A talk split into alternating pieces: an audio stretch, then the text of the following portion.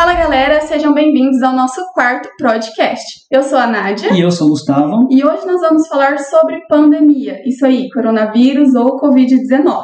Então, para quem está ouvindo a gente a longo prazo, estamos em junho de 2020, em plena pandemia do coronavírus, e para falar sobre esse assunto durante e no pós-pandemia, os nossos desafios durante nesse pós-pandemia, né? Estamos acompanhados com quem, Gustavo? Então, para bater esse papo sobre esses desafios da pandemia, home office, lockdown, é, pequenas e médias empresas, estamos acompanhados pelos professores doutores Rafael Germano, Raimundo Tostes, Rodrigo Tom e o mestre em administração e consultor do Sebrae Paraná, o Tiago Correia. Vou deixar que se apresente começando pelo professor Rafael. Um salve à comunidade de área de produção, um salve aos brasileiros e a todos os seres viventes da nossa galáxia. Sou o professor Rafael Germano, da Universidade Federal do Paraná, campus de do Sul, e tenho a honra de falar novamente para todos os ouvintes da Prodstorm nesse podcast 4 maravilhoso, na presença dos colegas professores Rodrigo e Raimundo, dos brilhantes estudantes Gustavo e Nádia, e por fim, não menos importante, o grande colega Tiago Correa. Uma grande alegria. Obrigado pela oportunidade e repasso ao estúdio. Olá, pessoal. Salve, salve, comunidade acadêmica e comunidade em geral. Um cumprimento muito especial aos moderadores, Nádia e Gustavo, aos meus colegas aí desse podcast, professor Rafael, professor Rodrigo, e ao nosso parceiro de sempre, Tiago. É uma saudação também muito especial à nossa comunidade de Jandaia do Sul, do campus da UFPR. É isso aí, moçada. Olá pessoal, primeiramente eu gostaria de agradecer pelo, pelo convite aí a todos vocês ao curso de Engenharia de Produção do Campus Avançado em Jandaia do Sul da Universidade Federal do Paraná. É, eu quero também parabenizar, claro, os organizadores aí pelo sucesso que foi essa iniciativa, que vem sendo essa iniciativa aí do podcast, né? É, especialmente a Nádia e o Gustavo, os alunos aí do curso de, é, é de Engenharia de Produção, é, pelo especial é, é, pelo excepcional tratamento que estão que dando para a gente aí, né? É, esses moderadores que estão no estúdio agora. É, eu queria cumprimentar também os colegas de bancada aí, os professores e os amigos, é, o Tiago, o Rafael, o Raimundo. Estou tendo o prazer de conhecer hoje o Tiago, mas diga-se de passagem, justo em uma ocasião assim tão especial quanto essa, eu tenho certeza que vai ser um momento que eu vou aprender bastante com vocês. E é claro, agradeço principalmente aos nossos queridos ouvintes. Olá, pessoal. Muito obrigado pelo convite, primeiramente, né? É um prazer muito grande poder participar desse podcast, né? Uma, uma grande iniciativa, realmente. Eu tenho acompanhado alguns episódios aí que vocês lançaram, dei uma olhadinha quando eu fui convidado, né? Fui estudar um pouquinho também sobre vocês, conhecer um pouco do projeto, achei sensacional. Vocês estão de parabéns. Né? Obrigado, Nádia, pelo convite, obrigado, Gustavo, obrigado, professor Rafael. Né? Hoje estou conhecendo aqui mais dois novos colegas também, é uma honra para mim conhecê-los, professor Raimundo, professor Rodrigo. Né? Não nos conhecemos pessoalmente ainda, mas acredito que teremos aí em breve uma oportunidade para isso. É, e realmente eu acho que é um momento, como disse o professor Rodrigo, sensacional, excepcional para que a gente possa tratar de assuntos e também tenho certeza, como o professor Rodrigo disse, que vou aprender muito com vocês hoje aqui. Então, mais uma vez, muito obrigado pelo convite e é isso, pessoal. Vamos lá, vamos trocar um pouco de conhecimento. Isso aí, obrigada pela apresentação, pessoal. É, a gente vê que esse momento difícil que a gente está passando, né, traz algumas oportunidades também, como a gravação desse podcast que está sendo de forma remota. Então, mesmo a gente não se conhecendo pessoalmente, né, é possível ter essa troca de informação e de conhecimento aí. Bom, mas agora começando a falar do coronavírus, né? Para introduzir o pessoal que está escutando, a gente ouviu falar dele, ele apareceu lá pela primeira vez em 31 de dezembro de 2019, na cidade de Wuhan, província de Hubei, na China. E como parte dos infectados são assintomáticos, né, o vírus se espalhou rapidamente por diferentes regiões do mundo. E em 11 de março de 2020, então, a Organização Mundial da Saúde, OMS, declarou situação de pandemia, Bom, professor Rodrigo, começando por você, né? É, quais as maiores dificuldades dos profissionais de saúde, principalmente também dos pesquisadores, em momentos como esse? É, a gente vê né, várias pesquisas, mas como que essas pesquisas, como que a universidade, as novas tecnologias que a gente tem disponível pode ajudar na superação dessa pandemia? Legal. É assim, pessoal, É, vamos tentar dividir assim o, o, as duas temáticas aí, porque você acabou fazendo uma pergunta que envolve dois perfis profissionais, digamos assim. Os profissionais de saúde, que seriam os médicos, é, os enfermeiros, é, mesmo é, é, pessoal da farmacologia, fisioterapeutas, todos envolvidos aí na área de saúde, né? E os demais, e também tem os pesquisadores, né? O outro grupo, vou colocar assim, que também tem pesquisadores, claro, na área de medicina, na área de saúde, etc., mas tem pesquisadores até de outras áreas que se envolvem é, com a questão da Covid-19. É, mas vamos separando, começar pela parte dos profissionais de saúde.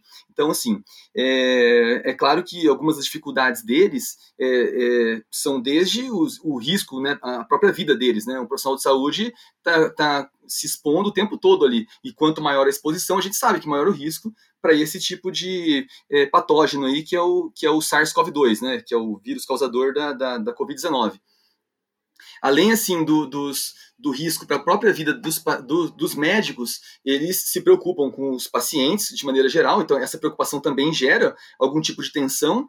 É, é, esses riscos dos médicos, assim, eles, é, dos enfermeiros, claro, é, incluem é, é, até alguns locais assim mais perigosos dentro do hospital para eles estarem circulando aí, e não é só o risco de contrair a Covid-19 em si, é, mas também riscos para a saúde mental deles, é, é, devido à própria pressão, o estresse, vamos dizer assim, é, do ambiente hospitalar, e, e, tem muitas situações que são bastante extremas ali que eles vão vivendo. E nos, no, nos hospitais, nós temos relatos assim, de hospitais, é, no Brasil e em outros países, é, que a situação ficou muito caótica e por muito tempo. Então, até a questão de é, a vestimenta dele tinha que ser usando fralda, né, porque ele não podia nem ir ao banheiro para poder ficar tendo a atenção que ele tem que ter ali, né? E por tanto tempo naquele naquele naquele estresse, naquela situação extrema, né?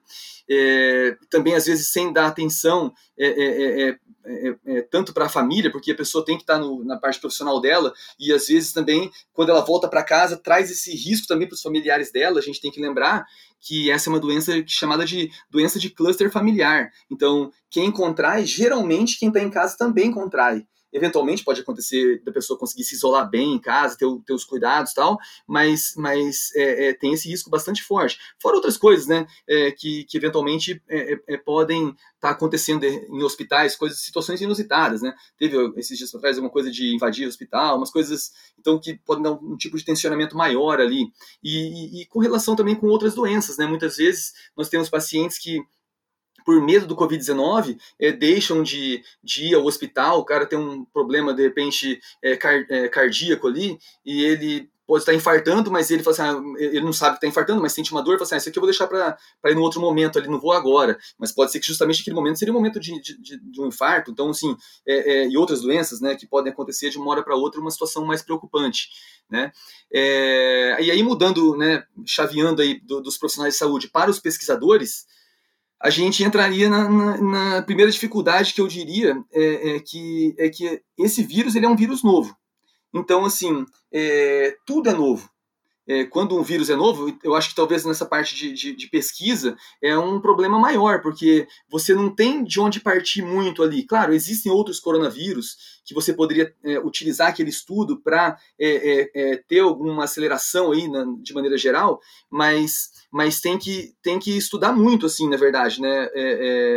É, e com muito rigor, assim, para se conhecer bem o vírus, para conhecer a estrutura dele, as características, o comportamento, o metabolismo assim como ele age no nosso organismo, é, é, quais são os sistemas, os órgãos que podem ser afetados, é, as formas de contágio, o que mais? É, parte diagnóstico, prognóstico, é, possíveis sequelas, a própria letalidade do vírus, né? Então, assim, muito já se descobriu nesse primeiro semestre de 2020, mas muito ainda não se sabe é, é, é, sequer a própria origem do vírus, a gente sabe hoje em dia, a gente não, é, é, é a gente não conhece nem a origem dele exatamente, com toda certeza. nesse momento, né, durante esse, esse, esse podcast está acontecendo agora aqui, a gente ainda não, não. Uns falam que vem do, do, do, do do, do, morcego, outros do pangolim, outros que passou do morcego para o pangolim, depois passou por humano, mas a gente não sabe nem se é certeza esse tipo de coisa. Outra dificuldade, ainda na linha da parte de pesquisa, é assim, a corrida contra o tempo de laboratórios de universidades, dos centros de pesquisa, das indústrias farmacêuticas, para se encontrar tratamentos, é, para encontrar uma cura mesmo, é, é, ou preferencialmente até uma vacina, é, porque para a Covid-19 o ideal seria uma vacina, né? Pois é, é, sem, sem com uma vacina você, você não tem nem que você não precisa nem que a pessoa contraia a doença é, para que ela que ela evite o covid-19 né ela ela se fosse um tratamento ela teria que pegar a doença antes para ser curada mas uma vacina você você toma e você evita que aconteça a doença um outro ponto que eu gostaria de chamar a atenção também é assim, é, é, as próprias revistas científicas elas têm priorizado e recebido muitos artigos sobre Covid-19 atualmente. Então, assim, é, é, é, é isso, isso é, um, é um ponto bastante interessante porque a comunidade científica parece que se debruçou sobre isso, até porque uma, a pandemia é uma situação muito, muito inusitada, né? Para a nossa geração toda vai ser um, vai ser um marco extraordinário, né? É, é, outra dificuldade é o sucateamento das instituições públicas e a própria falta de recursos para pesquisa. Embora, assim, devido a ser uma pandemia mundial de enormes proporções, os, os recursos é é, é, é, é, os recursos podem ser limitados. Até tem chegado mais recursos do que antes, justamente por essa característica da pandemia. Mas é, muitas áreas da ciência, às vezes, acabam tendo, tendo problemas com, com, com a dificuldade com recursos financeiros. E além dessas dificuldades mais técnicas, temos ainda outras de ordem mais social, como, por exemplo, a propagação de desinformação, movimentos anti-ciência. Então, assim, a gente, tem, a gente espera que a pandemia ela mude um pouco essa visão é, míope da sociedade, e, e, e, muitas vezes em relação à ciência, é, de falta de interesse, de falta de investimentos, ou mesmo de respeito à ciência é, a ciência é tão bonita e ela tem características tão peculiares dela é, que, que e, ela, e ela respeita tanto a natureza, digamos assim. É, a, a, ciência, ela, a gente tem que entender que ela tem indas e, que ela tem idas e vindas. Então, é, é, muitas vezes acontecem quedas de braço é, né, pra, na própria ciência mesmo, mas a gente tem que evitar que isso entre na questão até política. Então, assim, não dá para se esperar que a ciência resolva tudo de uma vez. Essas idas e vindas são parte do processo, é, é, é, são parte do próprio método científico. Pesquisas de qualidade na área de saúde, elas envolvem testes grandes e testes complexos. É, é, é, são difíceis de serem conduzidos, mas eles têm que ser seguidos de maneira rigorosa, aquilo que foi planejado na pesquisa. Geralmente, nos testes de saúde, eles tra tratam-se de testes duplo cego, com controle, com placebo randomizado, tem que passar por avaliações por pares, é por especialistas da área, né? Tem que ter comprovada significância estatística, podem ser contestadas, tem que ser demonstradas, e etc, etc, etc. É, mas mesmo assim, ainda podem ser refutadas e retomadas a todo momento. É, num ciclo, vamos dizer assim, sem fim, é, é, é sem um fim delimitado, digamos assim. A ciência não tem essa previsão, ó, tal data a gente cessa a pesquisa. Não, a pesquisa pode, pode sempre continuar. E a notícia boa de hoje, só para finalizar essa fala aqui, é que, é que foi, é, foi divulgada pela Universidade de Oxford, né? É, hoje, né, 16 é, de, de, de junho de 2020, é, é, so, sobre, sobre a, a dexametasona, né, um, um, fármaco ali, que parece que dessa vez tem algo bacana ali. É claro que não é a panaceia, né, mas a gente torce muito para que seja uma droga útil, é, como, como pareceu pelos resultados aí dessa pesquisa. Tomara que a gente não se iluda, mas é, é possível ainda correr é, algumas reviravoltas ainda e, e, e com esse e com outros medicamentos que virão. Mas tomara que essa, que essa droga seja uma droga bacana. Obrigada, professor Rodrigo. É, a gente vê que tem muitos esforços para encontrar né, essa vacina e, e, esse remédio aí. A gente vê que, devido à ausência dessa vacina né, no cenário atual, acaba sendo um desafio, causando grandes impactos sociais, econômicos e testando principalmente a resiliência aí dos sistemas de, de saúde, os sistemas de públicos de saúde, né? E suas capacidades de atender a população infectada. Então, é, eu achei bem legal que o, que o Rodrigo comentou também da, da desinformação, que é, eu acho que é, que é algo que tem contribuído muito para que a pandemia ela tenha seu fim, como, como se diz, é, atrasado, né? Porque a OMS fala uma coisa, aí vem alguma, algum influenciador e fala outra, e nisso as pessoas que mais desinformadas que, que sofrem. Achei muito interessante a colocação principalmente de medicamentos, né, como é o caso da cloroquina, mas a gente não vai entrar é, nisso por enquanto. Mas eu só queria deixar o adendo porque é importante falar que as pessoas têm que estar sim bem informadas e saber o que repassam para frente, né? Isso, acho que vale também comentar que além das pesquisas em relação a é, encontrar um medicamento e uma vacina, né, para o coronavírus, as universidades também têm desenvolvido atividades aí, a Jandaia do Sul é um exemplo, né, o FPR de Jandaia do Sul é até um exemplo disso, que vem utilizando da tecnologia das impressoras 3D para a fabricação de máscaras, né, aquelas protetoras faciais, e também para produção de álcool, sabão para doação, enfim. Então tem bastantes esforços direcionados a isso. Legal. É, sim, com orientação da OMS, né, para adesão do isolamento social, alguns países também adotaram lockdown para deixar clara a diferença, né, o lockdown é a versão mais rígida do distanciamento social. E quando a recomendação se torna obrigatória, se, se eu tiver, por exemplo, equivocado, por favor, me corrijam. Mas consiste em restringir a circulação da população em lugares públicos, né, saindo apenas aqueles com permissão, como os profissionais de saúde, gente que trabalha em mercado. Essa medida, então, não foi imposta no Brasil, mas muitas pessoas passaram a desenvolver as atividades em casa. Professor Rafael, é, quais as dificuldades que, que é, de quem está aderindo ao home office? Agora que quais as dicas, né, para manter ou melhorar o desempenho que se tinha no ambiente de trabalho? Tem um pouco de dificuldade? É a mesma coisa? Acredito que a maioria aqui está tá passando por isso, né? E podem até da própria experiência. Vocês podem contribuir com, com isso? Show! Obrigado por essa oportunidade de falar um pouco sobre home office, que na tradução para nós, literalmente dizendo, né, significa escritório em casa. Vou começar com uma seguinte reflexão. Vejam, a preparação sempre será um belo caminho para a produção de uma solução adequada. Mas vamos lá. Nem sempre existe o tempo, até mesmo os recursos necessários para tal feito. Isso é muito importante. Então, de imediato, faço destaque que as minhas informações nesse podcast 4 remetem aos desafios para os profissionais que não desempenhavam as atividades home office antes da pandemia. Ou seja, não trabalhavam nesta condição que de fato agora trabalham em casa. É uma realidade que vai acontecer cada vez mais e a gente vem se adaptando a isso. Vejam, isso é bem diferente de falar de profissionais que há um bom tempo trabalham em home office em ambientes e espaços preparados para isso, ou até mesmo em coworks, por exemplo. Então, dito isso, eu destaco: eis o primeiro desafio, e a temática dessa minha fala vai ao encontro dessas dificuldades, né? É, realço, gente, isso é importante. O professor Rodrigo e outros aqui já comentaram. A pandemia, infelizmente, não está controlada. As projeções sinalizam escaladas ainda maiores para os próximos dias, digo por pelo menos mais 30 dias no Brasil, Infelizmente, mas é a realidade. É ponto pacífico para boa parte da população que nós precisaremos nos reinventar e fazer com que o exercício do conhecimento, da habilidade e da atitude sejam sintonizados, captados e realizados em outras frequências. Vejam só, me parece que essa experiência proporcionará e já vem requisitando mudanças duradouras então, ao mesmo tempo que eu estou falando de desafio, querido ouvinte, eu estou falando também de situações a serem pensadas como soluções.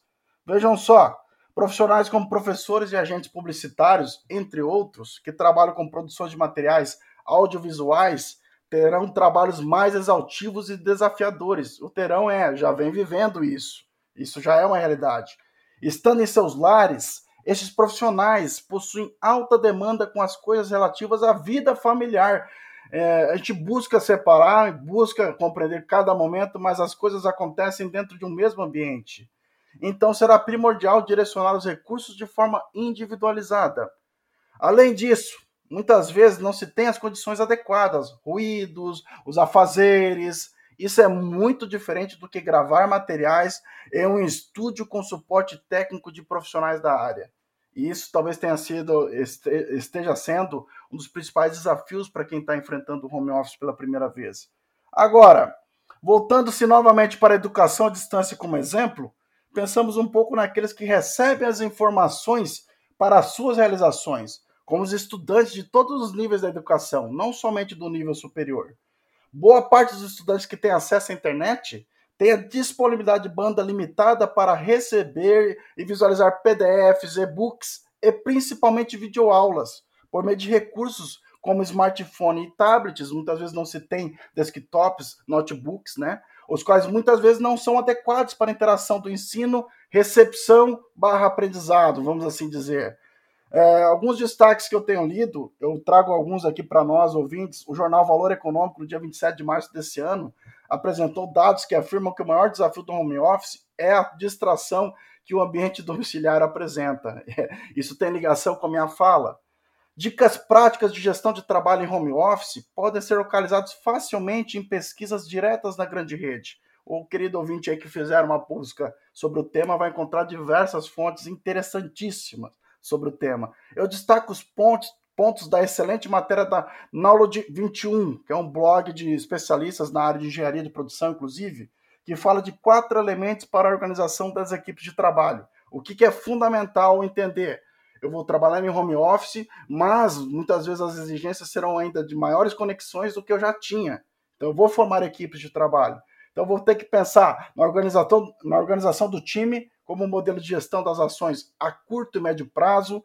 Eu tenho que pensar como segundo ponto a comunicação, a disciplina e, a, e o acontecimento dessa comunicação, a produtividade em si daquilo que é planejado a ser realizado pelas equipes e, naturalmente, muito mais importante que isso tudo está atrelado a essa comunicação é o cuidado com as pessoas em todos os sentidos, com a equipe e com as pessoas que vão receber nossos outputs né, de relacionamento. Então, meus caros ouvintes, eu realcei uma pequena síntese sobre esse tema que ganha força cada vez mais nessa época. Sugiro novas pesquisas, volto a dizer. Existem matérias geniais em diversos sites e mídias especializadas. Eis um desafio.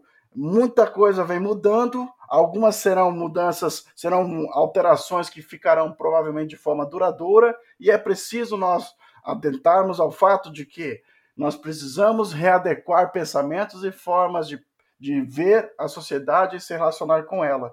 Dito isso, eu repasso ao estúdio. Legal, professor. Professor, eu tenho uma dúvida é, quanto ao, ao ensino EAD, né? Tanto é que assim, ele tomou mais força agora a questão da pandemia, mas ele já, já vinha tomando força naturalmente. E é uma dúvida que eu sempre tive. É, os professores também podem responder. É, a dúvida é a seguinte: vocês acham que é possível ter um, um, uma educação prática de qualidade de maneira remota? Por exemplo, a gente já viu discussão de ensinar medicina por EAD. E hoje, em algumas faculdades, é, é uma realidade. Vocês acham que isso futuramente é, vai ser uma, uma realidade para todos? Não só a medicina, mas também a engenharia, que é uma, uma ciência prática, ou qualquer outro, outro estudo. Professor Raimundo?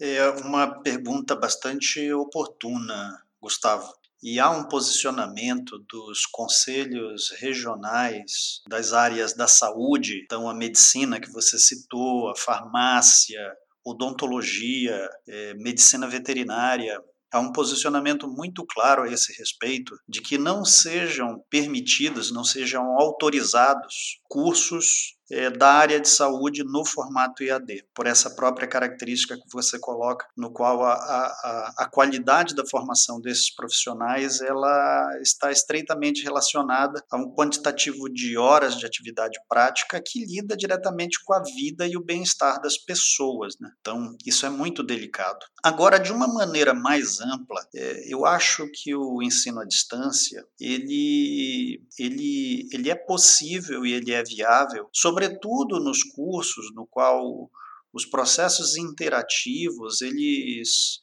eles possam ocorrer por meio de tecnologias da informação e da comunicação é, sem prejuízo em relação à, à própria natureza do aprendizado. Né? Então, eu vejo com muita simpatia, por exemplo, a possibilidade que é, cursos nas, nas licenciaturas, por exemplo, de que alcancem regiões no país, regiões remotas, de difícil acesso, não é? Então, o, o, o Brasil ainda é rico de sertões, não é? É, a, região amazônica, por exemplo, que é a região de menor densidade populacional do, do, Brasil. Então, a possibilidade de que se tenha esse tipo de, de ensino de forma remota é altamente viável. E há um outro aspecto também, que é a possibilidade da capacitação das pessoas, de que é, é, não estejamos necessariamente falando de cursos de graduação, mas de treinamentos, de orientações. Talvez nesse aspecto aí o, o, o Tiago possa contribuir também, existem inúmeras possibilidades de formatos de cursos, de capacitação, de treinamentos, de orientações, de formação na forma de tutoriais que alcance as pessoas nessas áreas mais remotas. Isso eu vejo com simpatia. Legal, Raimundo. Acho que o Raimundo contribuiu bem, complementou de uma forma muito sábia alguns pontos que são fundamentais nessa percepção, né? Especialmente falando da educação à distância. Um ponto que eu considero ser muito importante para o entendimento e para o discernimento entre compreender essa mudança, as realizações que essa mudança vem trazendo, é o fato que um aluno, quando ele se matricula em um curso EAD, ele já parte do princípio, já tem isso como premissa, que todas as condições prévias de preparação já foram é, conquistadas e estão disponíveis para ele. E aí eu estou falando do recurso do aluno, do estudante na sua casa. Falando do estudante que tem uma internet qualificada, que tem o um computador, porque sabe que o curso vai exigir a interação a todo momento. É, eu falo agora, eu retrato um pouco das universidades públicas nacionais, não só das federais, institutos de ensino, estaduais, a universidade pública como um todo, né? É, muitos dos alunos não têm o recurso adequado. Eu volto a bater nessa tecla, né? Mas veja, isso não é fator de limitação. Pelo contrário, o próprio Raimundo argumentou muito bem que o mundo vem, vem se preparando por uma mudança, né? Especialmente porque existem muitos pontos a favor dessa iniciativa, como alcance em áreas que muito provavelmente seria inviável a manutenção de recursos é, presenciais, né, de uma estrutura completa de recursos presenciais, então, é um ponto de vista de um contraponto, né? Não digo nem como uma decisão, nem como uma orientação, mas apenas para reflexão nesse momento. Eu concordo também com o professor Raimundo e com o professor Rafael, que quando a gente fala, né, principalmente nessa questão da educação à distância, é, ela é muito mais uma questão de disciplina né, do que propriamente, vamos dizer assim, métodos, metodologias. Existem diversas, como, como a gente colocou aqui, né? E se a gente for trabalhar, principalmente essas questões relacionadas à metodologia de ensino, a gente entra num processo muito filosófico, né, da educação à distância, do processo educacional, do por que educar. E claro que todas essas condições elas são válidas e realmente são muito importantes fazer esse tipo de discussão. Mas eu acho que vale a pena, principalmente nesse momento de pandemia, nós destacarmos a importância do processo prático disso, né? Então, como educar nesse momento, por exemplo? Num momento de isolamento social, num momento de distanciamento, na verdade, né, de distanciamento social, é, com todas as ameaças que a gente tem. Claro que para determinados cursos isso é um pouco mais difícil difícil, para outros é um pouco mais tranquilo fazer essa condição, e claro que isso precisa ser analisado caso a caso.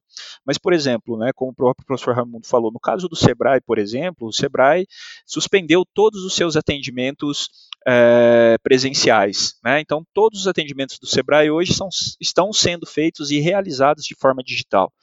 Então, cursos, oficinas, né, uma série de, de lives. Então, a, a busca pelo conhecimento, né, a forma como isso está sendo construído, vai muito mais da disciplina do estudante, vamos dizer assim, e claro, né, você tem que dar acesso para o estudante da melhor forma possível, mas eu acredito que sim, é possível sim você distribuir, desenvolver uma série de, de processos educacionais, seja do ponto de vista da graduação, né, ou das pós-graduações, mas também do ponto de vista de qualificação de mão de obra, né, o ensino à distância, sim, ele funciona. Eu realmente estou fazendo uma segunda graduação e essa graduação ela está sendo feita à distância.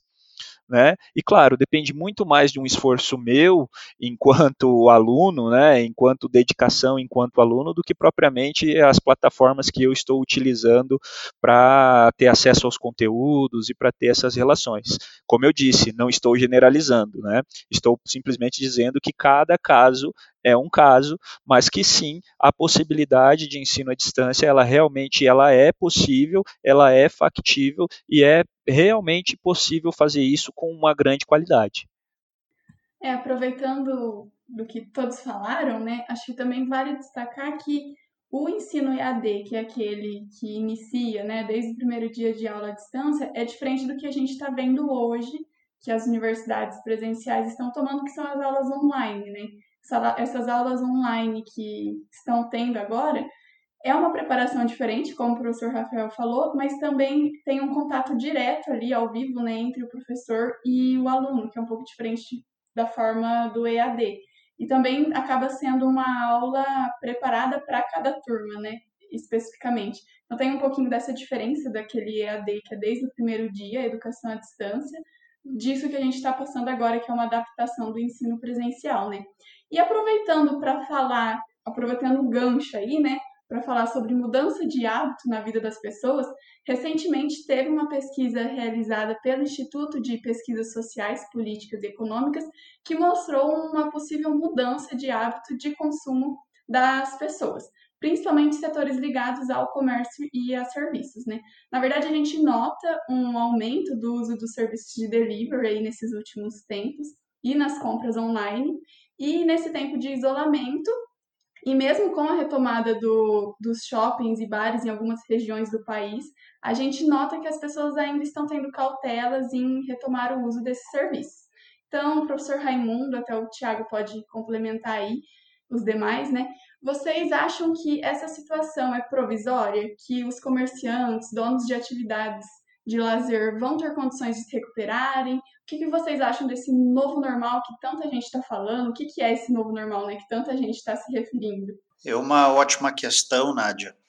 E antes de falar do novo normal, eu queria retomar o que, que a gente entende pelo que era o velho normal, ou o que a gente via como normal. Será que era a crença de que o nosso modo de produção e a lógica de mercado, que se retroalimenta com o consumo, era impossível de ser parada, de ser interrompida?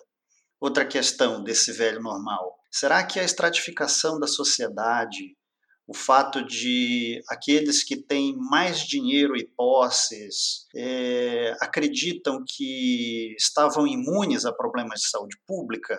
Ou, quem sabe, uma outra questão, que os investimentos públicos em saúde eles, eles não seriam tão importantes assim e que até mesmo um sistema universal de saúde talvez fosse um luxo para um país pobre como o Brasil, é, outra pergunta do que era esse velho normal: será que significava também que, na esfera do comportamento social, o valor que se dava ao individualismo, ao isolamento das pessoas nas suas casas, apartamentos, condomínios, clube, clubes privados, era maior que a alternativa transitiva da troca de afetos ou reconhecimento de que nós somos seres sociais? Então vejam só, para responder essas perguntas, eu diria o seguinte: nós descobrimos de uma maneira muito dramática e penosa que nós temos alternativas a essas escalas infinitas de consumo. Nós vimos que um vírus, algo que é invisível ao olho nu, não distingue classe social e mata quem é rico e quem é pobre. Nós percebemos também que os investimentos em saúde pública são uma necessidade essencial e que o SUS se configurou para nós como um patrimônio inalienável. Vimos também que nós não somos autossuficientes o bastante e que o isolamento e o distanciamento sociais da pandemia nos fizeram ver o quanto nós nos reconhecemos como comunidade e o quanto nós valorizamos o afeto, o abraço, estar próximos, estar juntos e ser juntos. Então, feita esta consideração, é o que se acena para nós como um novo normal. Um, uma, uma das situações mais emergentes para nós vai ser recompor a vitalidade econômica do mundo. As projeções de órgãos como o Banco Mundial, Fundo Monetário Internacional, OCDE, apontam que o, a retração do PIB no mundo deve ser em torno de 4%. No Brasil, talvez alcance o dobro disso, deve ficar entre 7 e 8 pontos percentuais negativos. Isso é comparável, isso é comparável ao período pós Segunda Guerra Mundial. Então, nesse sentido, para que nós eh, tenhamos um, uma recomposição do que é a atividade econômica do mundo, a gente vai ter que ter uma espécie de New Deal para quem não lembra lá dos bancos da história, foi o, aquele grande plano de, de, retomada do desenvolvimento econômico nos Estados Unidos no final da década de no começo até o final da década de 30, né, que visava é, recompor a economia americana devastada pela Grande Depressão de 1929, e também o Plano Marshall, que foi o plano de reconstrução da Europa é, pós Segunda Guerra, no qual havia uma série de iniciativas no sentido de voltar a industrializar áreas devastadas, é, políticas sociais para ajudar as pessoas a, a, a retomarem as suas vidas, frentes de trabalho para gerar novos empregos, enfim. Uma outra questão importante do nosso novo normal e que nós estamos é, assistindo isso de uma maneira bastante interessante é a centralidade dos valores comunitários. Nós, nós estamos vendo surgir um novo senso de comunidade, nós estamos nos vendo de longe, nós estamos nos vendo de forma remota e a gente percebe o quanto é importante o contato.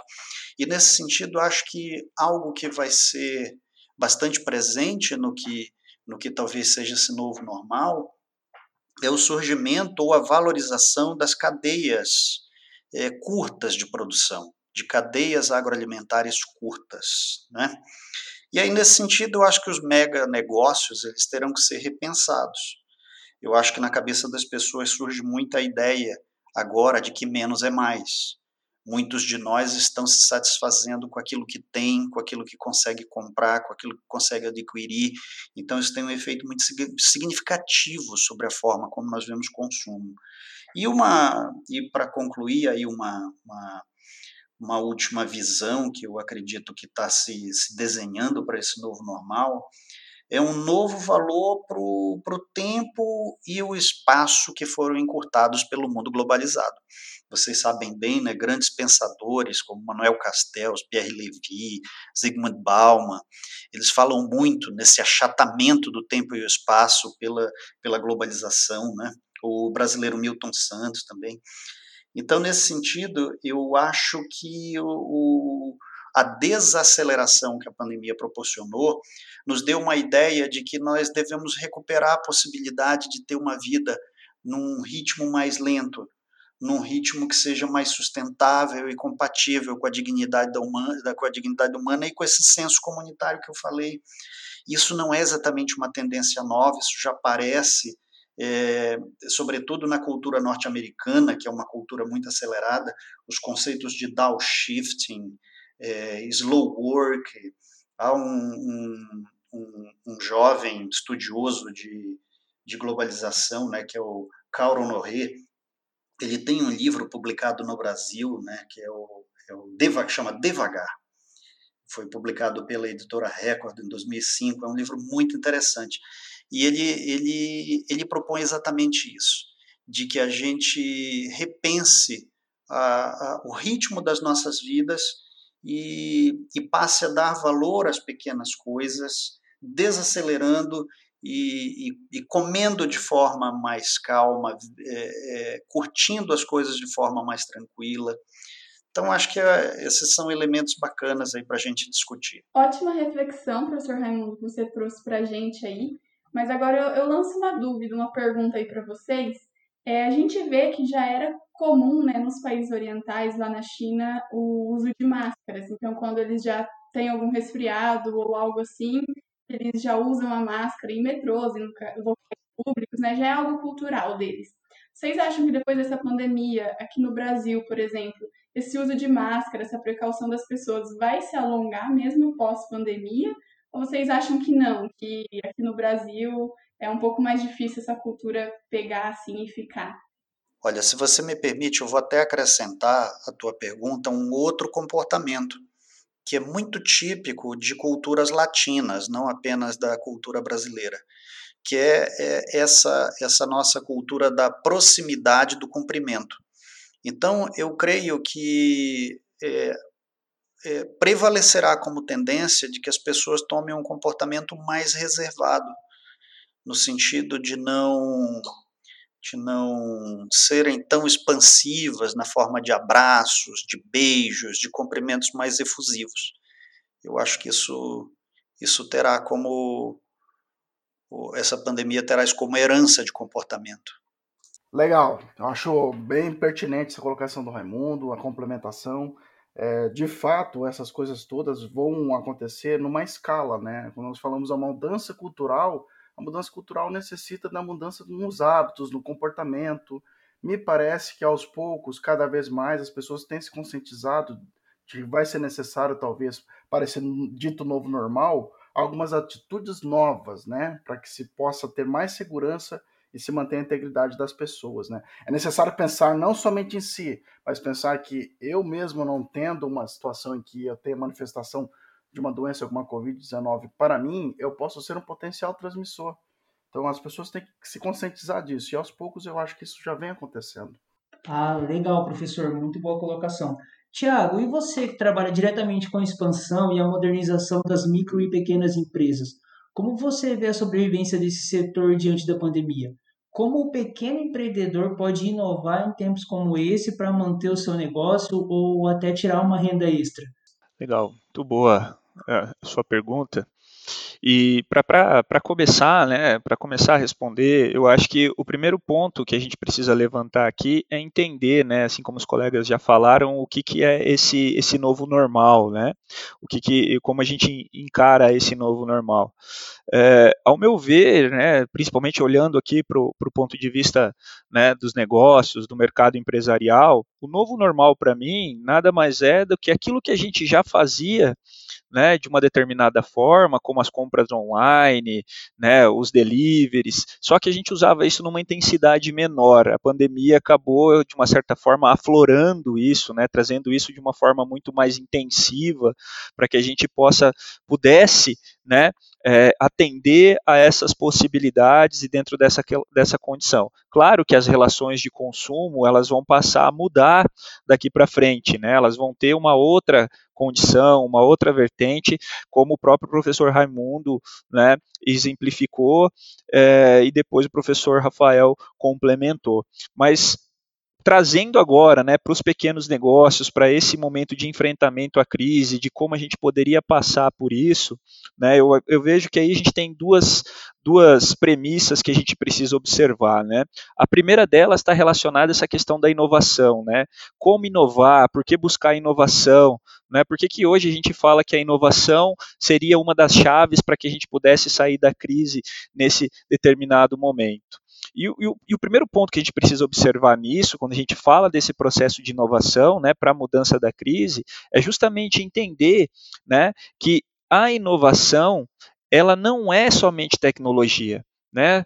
Existem muitas empresas ainda que, quando a gente fala de inovação, ela associa o uso né, de tecnologia. A tecnologia ela só é o meio pelo qual né, a gente acaba inovando. E nem sempre a tecnologia é o fim efetivamente daquela ação ou daquela atividade inovativa que aquela empresa está desenvolvendo. Né? Um, um, ponto, o segundo ponto que a gente precisa observar nessa questão de inovação é sim a capacidade que as organizações vão ter de se adaptar a essas novas mudanças. Então, é realmente necessário que as empresas se organizem, né, que elas se estruturem e tenham uma capacidade de entender essa mudança para que depois ela possa, de uma certa forma, se preparar para enfrentar esses novos desafios que essa mudança vai gerar para ela. Né? Então, essa empresa ela precisa realmente estar atenta a essas mudanças que ocorrem à sua volta, né? E, e eu costumo usar uma máxima, né? Que ela é é, sempre utilizada, e a gente costuma dizer isso aqui né, no nosso meio empresarial, aqui no Sebrae, que é uma situação assim, né? Os clientes, eles sempre vão existir, eles não vão deixar de existir. O que muda é o comportamento de consumo, mas os clientes, eles vão continuar lá. Né? O que muda é a preferência do cliente por um produto ou outro. E as empresas precisam ter essa capacidade de mudança, essa capacidade de reinvenção, né? essa capacidade de entender o momento e poder atuar. Né? Eu tenho um exemplo muito legal aqui em Apucarana, que foi uma reinvenção da indústria de confecção, que aqui é um polo forte né, da confecção, que muitas empresas que fabricavam bonés e camisetas, por exemplo, eles em poucas semanas, vamos dizer assim, né, é, em poucos dias, fizeram toda uma alteração no seu processo produtivo, na sua estruturação e passaram do boné e da camiseta para a produção de máscaras, né, que querendo ou não, né, exige uma mudança de setup produtivo, existe uma série de, de pequenas mudanças, vamos dizer assim, que precisam ser feitas no negócio para que o negócio possa transformar. Exemplos no varejo, né, de empresas de lojas físicas que não tinham mecanismos de entrega e começaram a desenvolver vendas pelo WhatsApp, né, a trabalhar com processos de delivery. É, é, essas são as estratégias que essas empresas precisam buscar nesse momento e se colocar.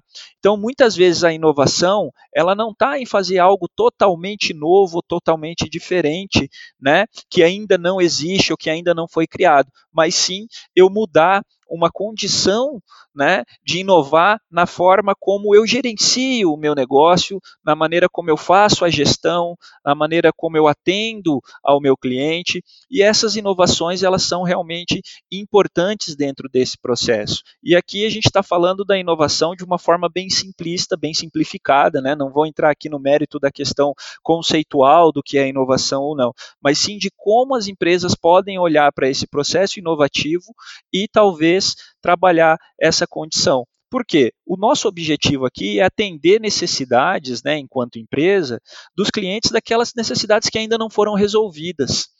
Então, quando a empresa começa a olhar para essas necessidades, principalmente nesse momento de pandemia, né, onde o consumidor, em alguns casos, está perdido, ainda não sabe como vai fazer, e a empresa vem com a solução para ele, isso com certeza vai fazer com que esses pequenos negócios possam se sobressair nesse momento e, consequentemente, né, conseguir essa renda extra, como você colocou na sua pergunta. Né? Então, veja, a nossa sociedade ela é uma sociedade de constantes mudanças. Né? Claro que cada momento que a gente teve e o que a gente vivenciou, o que a gente passou, eles foram realmente levados para esse tipo de situação. Cada fase, nós já, nós já passamos por pandemias como essa e a gente foi se reinventando, né? Claro que cada uma dentro da sua intensidade.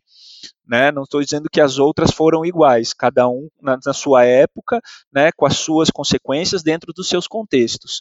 Mas o que a gente precisa observar aqui é a capacidade que a gente tem que ter de resiliência, né, e de adaptação às mudanças que a gente precisa gerar no mercado para poder atender da melhor forma os clientes. Como eu falei anteriormente, o próprio Sebrae né, teve que fazer mudanças na sua forma como eles atendem os seus, é, os seus clientes, né, a forma como nós fazemos os nossos atendimentos, na maneira como nós geramos soluções para os clientes que o Sebrae tem. Tanto é que o Sebrae hoje tem feito uma infinidade de atendimentos de forma digital em diferentes plataformas, seja no Instagram, seja no, no Facebook, seja no próprio site, né, com os cursos, seja na questão das lives e nas trilhas digitais que estão sendo programadas. Então, o Sebrae tem desenvolvido uma série de novas situações também para poder atender a nova necessidade que os clientes estão tendo neste momento dentro do mercado.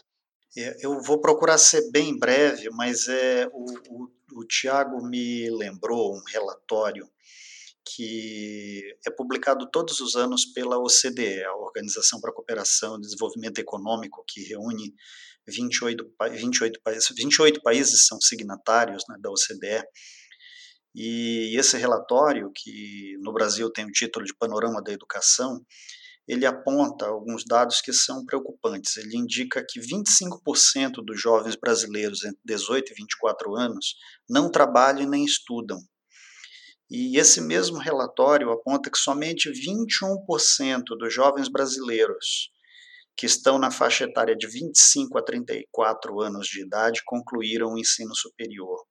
Então é a média mais baixa da América Latina, é inferior à da Argentina, que é de 40%, inferior à do Chile, que é de 34%, inferior à da Colômbia, que é de 29%, ou seja, nós temos um enorme potencial na juventude jovens extraordinários que podem estar movendo o conhecimento, fazendo com que a nossa economia se reinvente, que seja essa essa essa força motriz dos mecanismos de inovação, mas é, vejam que o, os dados eles são muito cruéis. Então, minha fala nesse sentido, minha, minha provavelmente minha fala final aqui no, no, no, nesse podcast, é o apelo à educação. Se nós almejamos um futuro de, de justiça social e de, de prosperidade para todos, passa pela educação, por investimentos em educação e, sobretudo, por valorização da educação. Bom, gente, muito obrigada pela participação aí de vocês. É, eu espero que esse papo tenha esclarecido e ajudado né, os ouvintes de alguma forma nessa época de isolamento social. E eu agradeço desde já a participação então dos nossos convidados aqui de hoje. Eu vou deixar que vocês se despeçam. A gente pode começar pelo professor Rodrigo. Então, eu agradeço novamente aí a Nádia e ao Gustavo, é, o curso de Engenharia de Produção né, da UFPR Jandaia do Sul. É, a belíssima aula e cordialidade dos colegas, né, o Tiago, o Rafael, o Raimundo. E um agradecimento especial à nossa audiência. A todos aí, um até breve. Pessoal, muitíssimo obrigado pelo convite. Show de bola, sensacional estar na companhia agradável de vocês, estar numa companhia tão honrosa quanto aí os nossos mediadores, Nádia e Gustavo e com essas feras aí, Rafael, Rodrigo e Tiago. Um grande abraço também para todos os nossos ouvintes. Obrigado, valeu, tchau. Queria agradecer a todos que partilharam dessa gravação comigo, em especial aos ouvintes, e também deixar a mensagem que é preciso positividade, união e amor. Também agradecer pelo convite, né, agradecer aos nossos ouvintes, agradecer a Nádia, o Gustavo, né, que mediaram aqui essa, esse nosso bate-papo. Agradecer também né, aos colegas, professor Rodrigo, professor Raimundo, professor Rafael, e dizer que foi uma grande honra poder né, discutir um pouquinho com vocês aqui. É, aprendi muito, espero ter outras oportunidades da gente poder fazer um bate-papo. Eu acho que seria muito valioso, né, a gente poder poder trocar novamente aí é, algumas palavras, professor Rodrigo, professor Raimundo, professor Rafael, e um grande abraço a todos, então, e muito obrigado pelo convite, e já coloco aqui o Sebrae à disposição, precisando, né, falar com a gente, pode entrar em contato comigo, pode entrar em contato com o Sebrae, o Sebrae fica à disposição, um grande abraço a todos. Muito obrigado, pessoal. Bem colocado. Tiago, fique então aí para o pessoal pesquisar um pouquinho mais depois aí nas redes sociais. Gente, obrigado de verdade pela contribuição de cada um. Tenho certeza que foi um aprendizado para todos, principalmente para os nossos ouvintes. E na próxima segunda a gente vai falar sobre o relacionamento do profissional de engenharia de produção com as demais áreas correlatas. Então, vem bater esse papo com a gente na próxima semana. Não esquece de seguir o arroba prod.storm para se manter atualizado sobre todos os conteúdos. Um abraço e tchau. Tchau, tchau, gente.